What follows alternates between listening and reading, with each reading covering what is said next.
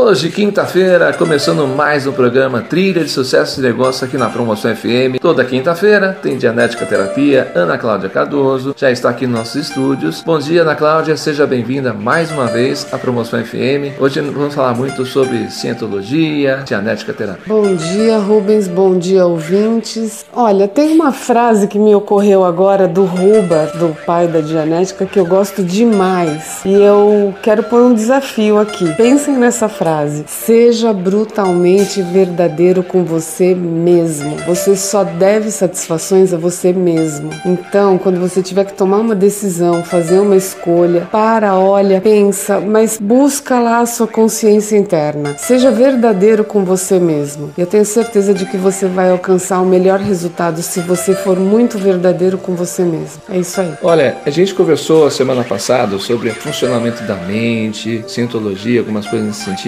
Vamos falar um pouquinho mais de funcionamento da mente? A gente sabe que a mente ela funciona sempre, né? A gente estando dormindo, a gente estando acordado, sempre tem aquele funcionamento. É, como é que a gente começa a ver que nossos pensamentos influenciam na nossa vida, no cotidiano, no dia a dia, mais futuramente? Como eu já expliquei, a mente nunca para de funcionar. Mesmo que você esteja dormindo, ela vai estar funcionando. Mesmo que você esteja com uma anestesia geral, ela vai continuar. Quando você está com um grau bom de consciência, você se encontra no tempo presente, no aqui e agora, e você tem a mente analítica no controle, que é aquela que computa racionalmente, ela é lógica. O detalhe é que quando você está fora desse poder de consciência total, você vai estar com a mente reativa em ação. Então, o pensamento ele acaba tomando o corpo próprio, a consciência própria, e você fica em efeito disso. Toda vez que você estiver pensando demais no passado, numa perda, num assalto, num acidente, numa morte, num fracasso,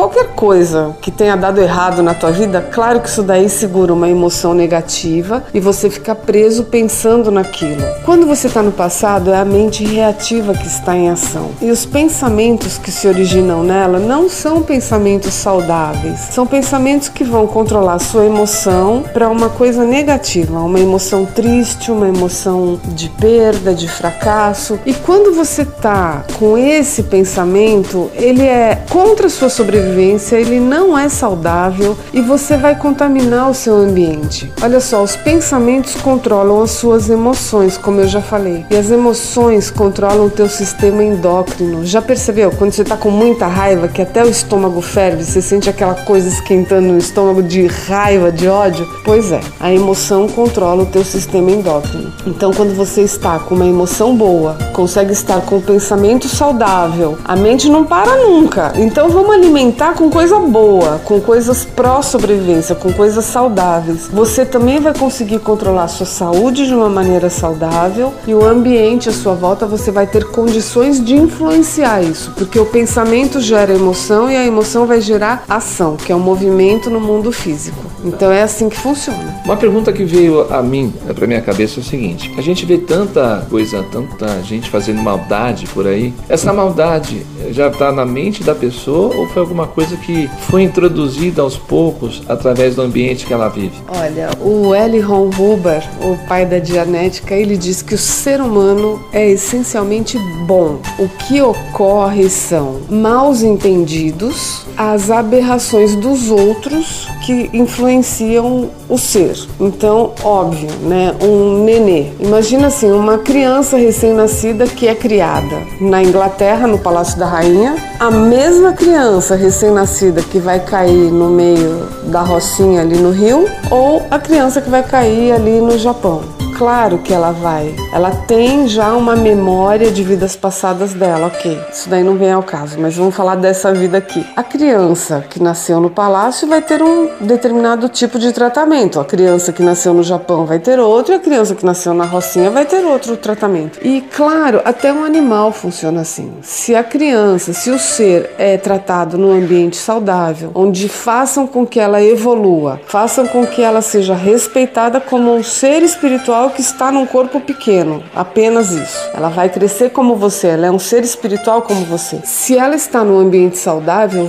grande chance de ser um ser humano saudável e bom e pró-sobrevivência, uma pessoa consciente e sensível. Agora, se é uma criança que é tratada num ambiente onde ela é desrespeitada, abandonada, largada, fica vendo televisão e baboseira na internet dia e noite, os pais são ausentes, acham que a criança tá lá com a televisão, tá bem cuidada, tá ali, a, a televisão virou babá. Ou se a criança sofre agressões, xingamentos, ela cresce ouvindo que ela é uma porcaria, que ela não presta para nada. Que tipo de ser humano vai ser em 15 anos, 20 anos? Aí depois você vai querer consertar, né? Depois que depois a criança virou um delinquente ou virou um, uma pessoa agressiva que espanca todo mundo à volta dela, aí vão querer consertar. Então é uma questão de consciência lá do comecinho do tratamento. Quando o ser humano está bem, ele está em causa, como a gente costuma dizer na cientologia, ele é capaz de controlar o ambiente à sua volta. Só que isso daí é para quem é consciente, para quem estuda, para quem consegue estar no controle, consegue ser causa. Alguns são assim, alguns grandes ícones conseguem fazer isso. Mas vamos falar da massa, da maioria, a massa vai ficar no efeito, não vai ficar na causa. Então vai sofrer o efeito de um ambiente agressivo, de um ambiente não saudável, uma criança que cresce no mundo árabe, por exemplo, aquela parte do mundo que diz que você tem que bombardear tudo, né? Um homem bomba, como ele é criado? Ele é criado assim desde criança. Então é gravíssimo estar num ambiente que te suprime ou que te faz acreditar que você é um homem bomba, por exemplo. Agora vamos passar para uma mente mais psicopata, tá? Aquelas pessoas que são fazem vários crimes, pensam e são muito inteligentes. Como é que desenvolve uma, um trabalho com a dianética para esse tipo de pessoa? Como é que é possível tirar isso dessa pessoa, no caso, fazer com que ela mude essas ideias de, de crime, de violência, essas coisas, se já está tão enraizado dentro dela isso? Ô perguntinha cabeluda essa.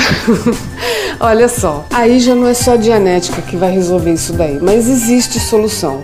Eu também acredito que o ser humano é basicamente bom. O que existem são as aberrações que ele pegou pelo caminho e ele está dramatizando isso. Dramatizando é repetir a cena no ambiente que ele está. Ele está dramatizando isso. Então, existem, num caso desse, muitas sessões de dianética para a pessoa poder trabalhar o que ela sofreu como efeito. As situações de perdas, dores físicas e emocionais, fracassos que ela sofreu. Aí vão ser muitas sessões. Junto com isso, se trabalha dentro das ferramentas que a gente tem na cientologia. Aí existe manejo de ética, existe trabalhar situações que essa pessoa foi suprimida, existe um, uma gama enorme de ferramentas para poder resgatar este ser, porque o ser não nasceu assim. Ele até pode ter vindo com algum, como eu já escutei, um printing de vidas passadas e tal, mas é possível recuperar o ser? Nossa, graças a Deus e ao Huber é possível, tá? Eu, sinceramente, eu não sei te falar se no Brasil hoje, com todo o mecanismo que nós temos e as ferramentas que nós praticamos aqui na Dianética e na Cientologia, teria condição. Mas na Cientologia no exterior, sim, com certeza tem condição. Existem mecanismos para salvar o ser, isso sim.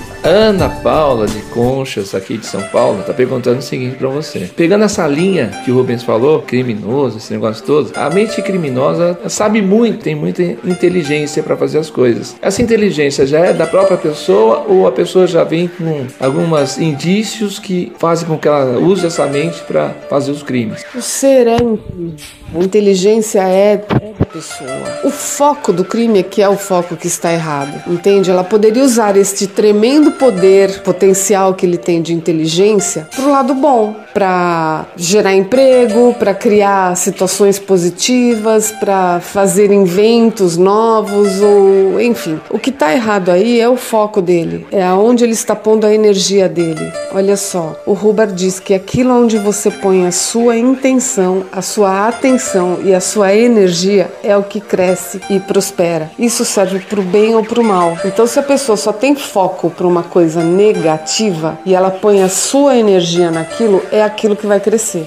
É o mal, é o crime. Então é só uma questão de colocar a atenção num determinado ponto. O ser, no fundo, no fundo, sempre sabe que está fazendo alguma coisa errada. Até um cachorrinho, quando faz xixi no lugar errado, ele olha para você com cara de que, puxa, ó, fiz coisa errada. Uma criança que comete uma coisa errada, ela sabe que ela fez coisa errada e ela espera que a pessoa responsável por ela, o pai, a mãe, a avó, a professora, a eduque para que não faça mais isso. Eu falei educar e não castigar. Então, é, o que existe no, numa questão de se criar um delinquente é falta de educação. A instrução faz o ser se tornar causa e não efeito. Então, a instrução vai fazer. Poxa, quantos casos a gente conhece de, de crianças que estavam no tráfico e conseguiram sair e se recuperaram e, e viraram empresários? Eu, eu conheci, eu conheço. Um que era menino de rua, chegou a, a ser é, mula de traficante e hoje ele é um tremendo de um empresário que tem empresas na Rússia, na Inglaterra e nos Estados Unidos. Bom, ele é cientólogo, claro. Mas ele era um menino de rua. Então, existe como resgatar um ser. Depende de, desse ser espiritual, dessa pessoa querer. Não adianta você querer ir lá dar a mão para tirar a pessoa do buraco e ela te arrastar para baixo. Ela tem que estar tá interessada em sair dessa vida. Então, o que o L. Ron Huber fala a respeito de crimes é: a pessoa se torna um criminoso por falta de instrução. As crianças são instruídas na favela para serem criminosos e não para serem pessoas de bem. Então, é, é isso, é educação, instrução. No nosso sistema penitenciário, por exemplo, as pessoas ficam ali largadas, uh, sem uma atividade, sem uma atividade produtiva, ficam com a mente vazia. Dizem que a mente vazia é a oficina do diabo. Sim, você não está produzindo. O ser tem que se sentir feliz uh, quando ele está produzindo. Então, quando uma pessoa tem responsabilidade, tem trabalho, tem que produzir, no sistema carcerário existisse um mecanismo que faz a pessoa estudar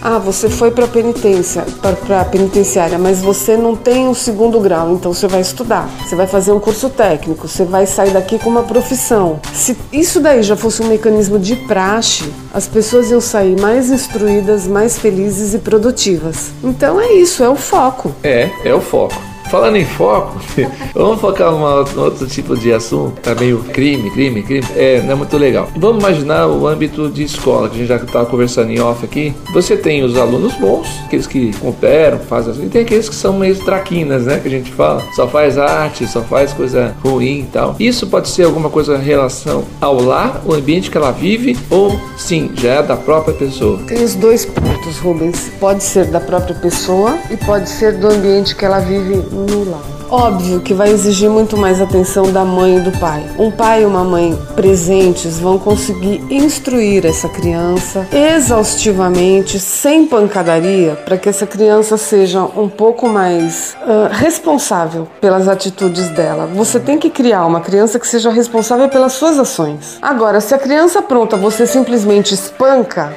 a criança vai continuar aprontando não vai educar, não vai gerar responsabilidade. Uma hora ela vai sucumbir de tanto apanhar e ela vai falar: Bom, não vou mais aprontar porque eu vou apanhar. Mas não porque eu não vou aprontar, porque eu não devo, porque eu tenho que ser responsável, porque eu tenho que me comportar bem, porque eu tenho que ajudar o meu colega na escola e eu, quero causar uma boa impressão porque eu quero passar de ano. Então é diferente. Então a criança tem um monte de criança tranqueira por aí, mas é falta de instrução, falta de educação, falta falta de presença dos pais. Uma criança que apronta demais na escola, eu atendo adolescentes aqui no meu consultório, eu já observei que sempre tá ligado aos pais. Não tem jeito, o ambiente imediato da criança qual é? Pai, mãe ou avó? É quem tiver ali na maior parte do tempo com a criança no ambiente dela. É a influência maior, não tem jeito. A criança sabe que tá aprontando, mas ela apronta. Por quê? Tem alguém que ou tem alguém no ambiente dela que está suprimindo ela, tá tratando ela mal, tá desrespeitando ela como um ser que tem condição de evoluir, ou ela tá sendo espancada, desrespeitada, ou ela tá sendo vítima de algum abuso,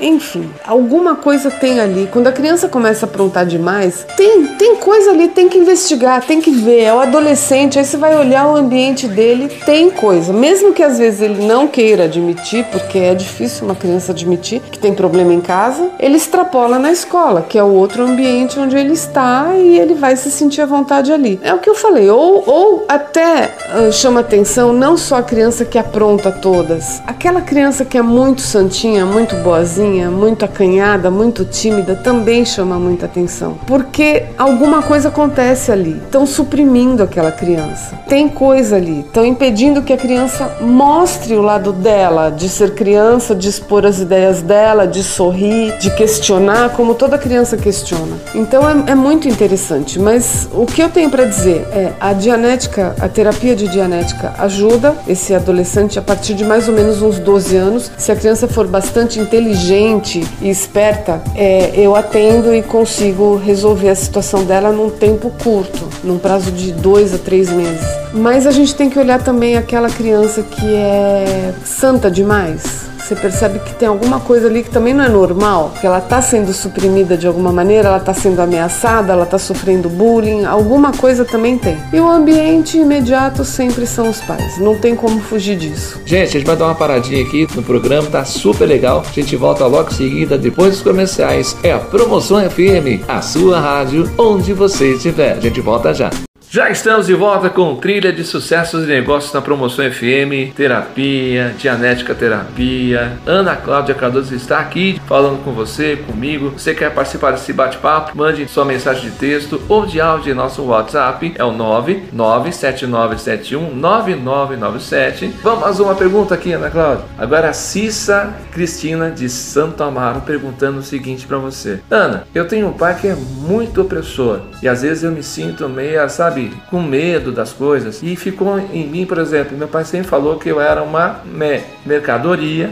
Que, como é que eu posso lidar com isso no meu dia a dia? É, isso daí é bastante comum. Eu pego muitos casos com, com histórico semelhante. Então, o famoso você não presta para nada e outras coisas, né, que ficam gravadas aí que as pessoas falam para os filhos ou para os funcionários, é, ou até né, esposa, marido, enfim, as pessoas se tratam dessa maneira, né? A sociedade está feita para invalidar o indivíduo, né, em geral. Então, isso fica gravado e isso acaba lá na frente se tornando um mecanismo de autossabotagem. A Dianética resolve isso. Aí existe, além das audições, existe um manejo que a gente faz durante as sessões para você se resolver com isso. E eu vou levar você a compreender que o problema não é teu, o problema é do outro, na verdade, né? E quando você consegue se conscientizar disso, você sai de efeito desta condição. Só que não é uma coisa que você faz assim com a sua mente analítica, como eu tô falando no rádio. Porque no momento crítico você vai falar: ai, ah, eu não presto para nada mesmo. Meu pai sempre falou isso para mim. Então é, é uma coisa involuntária, como eu já falei. Eu vou além. E é o seguinte: você tem que trazer seu pai aqui, porque quem oprime foi oprimido também. Tem toda essa reação que ele teve com você. Ele foi, ele teve essa reação com, com o pai dele, com certeza. Nós tratamos né? Então o que acontece? Quando você vier, você traz seu pai junto, que a gente trata os dois. É mais ou menos isso. Então, olha só, Ana, mais uma pergunta é o seguinte: é, vamos falar agora de âmbito empresarial? Muita gente pergunta o seguinte: nas empresas também é muito comum você ter um diretor ou dono da empresa mesmo, colega de trabalho, aquele cara chato que oprime as pessoas, não aceita ideias, quer impor tudo a goela abaixo e realmente fica um ambiente meio esquisito. Como é que a gente consegue desenvolver a mente de uma pessoa que está sobre essa tutela de uma pessoa assim? Então, é é um trabalho de base, né? não é de um dia para o outro. Não adianta fazer um dia de imersão motivacional, porque isso daí não resolve. É, na verdade, a pessoa que está oprimindo é que está aberrada, como a gente costuma usar o termo. O termo aberrado na dianética é qualquer comportamento fora do padrão que se considera normal e saudável. O normal é saudável. Então, qualquer comportamento diferente disso, nós classificamos como comportamento aberrado aberrativo. Então, quando você tem isso no seu ambiente de trabalho, fica insuportável trabalhar. Existe a competitividade, existe a, a supressão, como nós chamamos. Suprimir é mais do que oprimir, é esmagar, é querer matar mesmo, é querer dar o fim. Esse tipo de gente, esse tipo de comportamento contamina né, o ambiente todo da empresa. As pessoas começam a ficar com medo, com raiva, isso daí atrapalha no ambiente, atrapalha no, na produtividade. Claro que dá para se trabalhar, mas é o que eu falei, é um processo. Né? Na Dianética a gente usa um processamento de dois a seis meses, vai dependendo do caso da pessoa. O detalhe é que não é só isso a pessoa procura uma terapia, às vezes ela não está nem se tocando que o que está fazendo ela falhar é alguém que está no ambiente dela, ou no trabalho, ou em casa, cometendo isso com ela, né? Fazendo ela se sentir cada vez mais invalidada. Às vezes é uma coisa muito mais profunda, que durante as sessões a coisa acaba aparecendo. E aí a gente acaba trabalhando do que está mais recente para o que está mais antigo e acaba resolvendo isso. Mas o que eu tenho a dizer é que quanto mais você se conhecer e conhecer esse mecanismo que faz as pessoas terem esse tipo de atitude, você vai se sentir cada vez menos em efeito desse ambiente ou, ou desse comportamento. Normalmente o que acontece é o seguinte, quando as, as pessoas têm determinados tipos de reação, né, pelo que eu posso ver é o seguinte, se a pessoa oprime porque foi oprimida, se a pessoa xinga porque foi muito xingada também, se ela bate porque também sofreu abuso, sofreu ah, também agressões. Hoje a, a humanidade está assim, muita violência, muita coisa que vem para você de uma forma que te agride, né? De uma forma bem forte. Ana, como é que a gente consegue trabalhar isso na cabeça do indivíduo como um todo? Tirar dessas partes a circulação e fazer com que a pessoa fale, não, isso eu tenho que sair dessa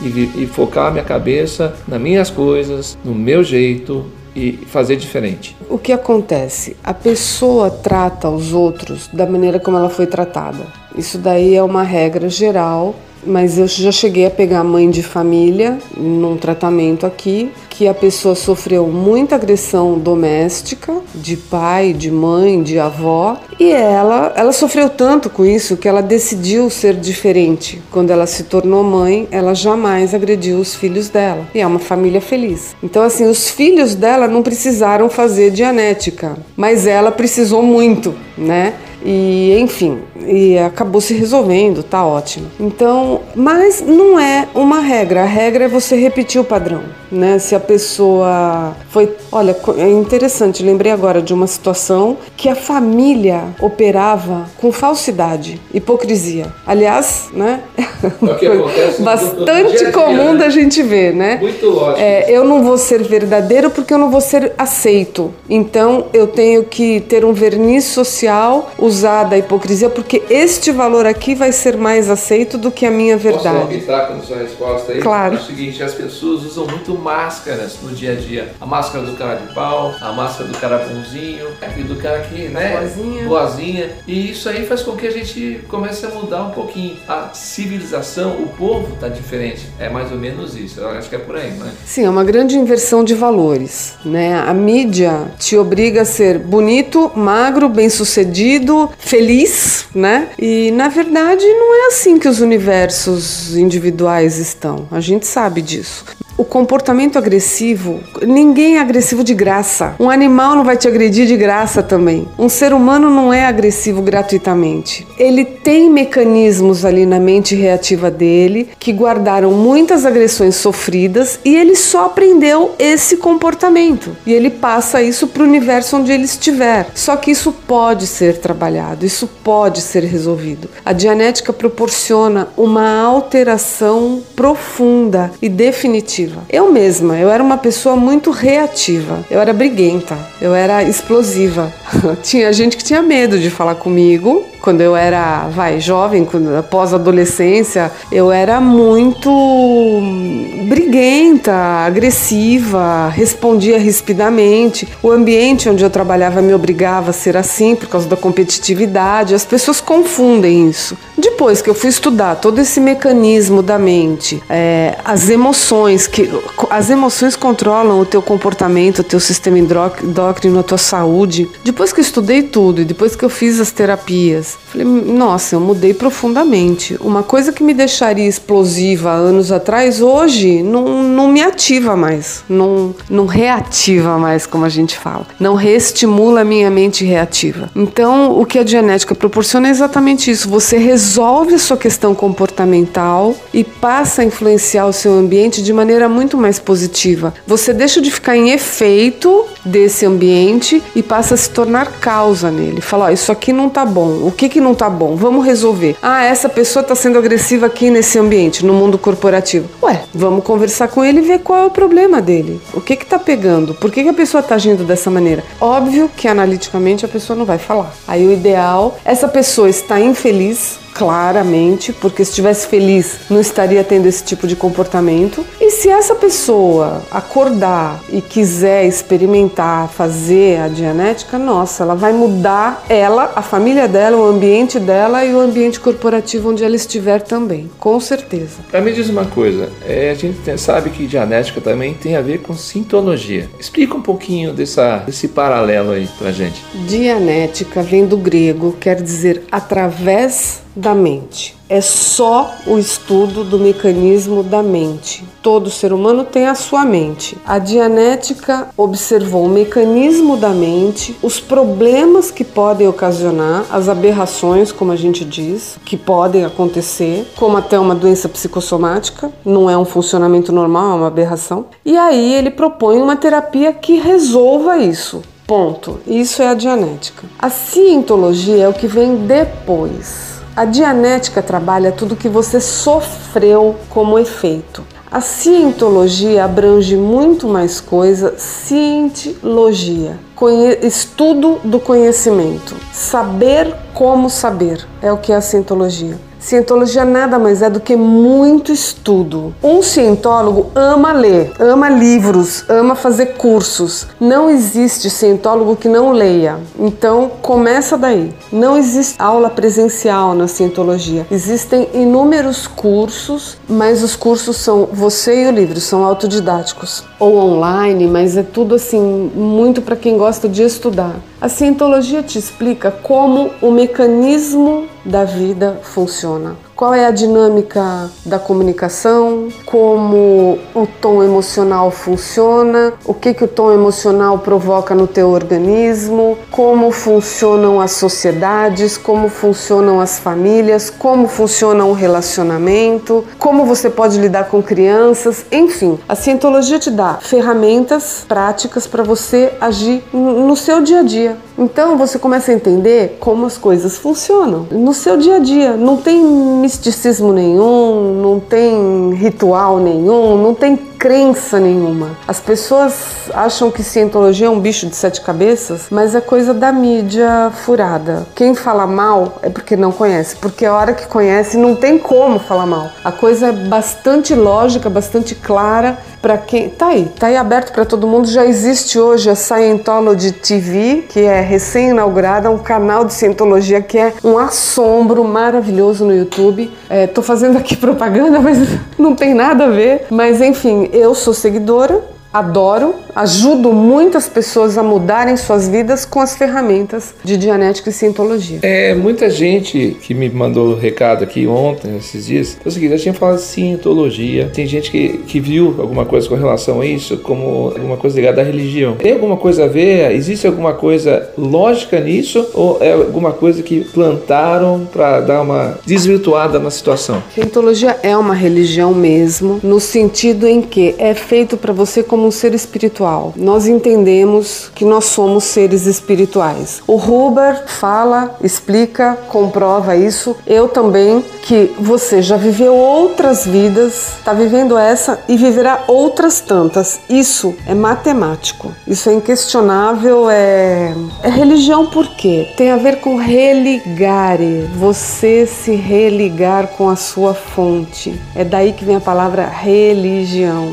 Nos Estados Unidos, a cientologia é americana, a dianética também. Nos Estados Unidos, o conceito de religião é muito diferente do nosso. O nosso conceito de religião está muito ligado à Igreja Católica. Eu cresci na Igreja Católica. Aqui, a religião tem crença, tem dogma, você tem rituais. Na cientologia não existe isso. Existe uma oitava dinâmica que é ligada a um ser supremo, que você pode dar o nome que você quiser, que é uma das dinâmicas da cientologia. Uh, o Hubbard mesmo fala isso em vários livros. É, ou é um impulso para o infinito, cada um coloca o nome que bem entender. Na cientologia não existe ritual, não existe dogma. Você tem que acreditar que tem alguém apontando um dedo para você dizendo que você é isso. Não, não existe. Você lê, você estuda, você vê o que serve para você, põe em prática e ponto. Tanto é que eu conheço cientólogos que são evangélicos, já atendi gente das mais variadas religiões, eu prefiro nem descrever muita coisa, mas enfim, a, a cientologia ela é uma parceira para qualquer outra religião, no caso. Você acredita naquilo que você quiser. A cientologia é a única religião, além do budismo, que fala que você é totalmente responsável pela sua vida. E isso eu adoro. Para mim é o principal. Legal, Ana, bem explicadinho. Vamos dar mais uma paradinha. Já já a gente volta logo depois dos comerciais com mais trilhas, sucesso e negócios, Dianética Terapia, Ana Cláudia Cardoso. Já já a gente volta com muito mais. Promoção FM, a sua rádio, onde você estiver.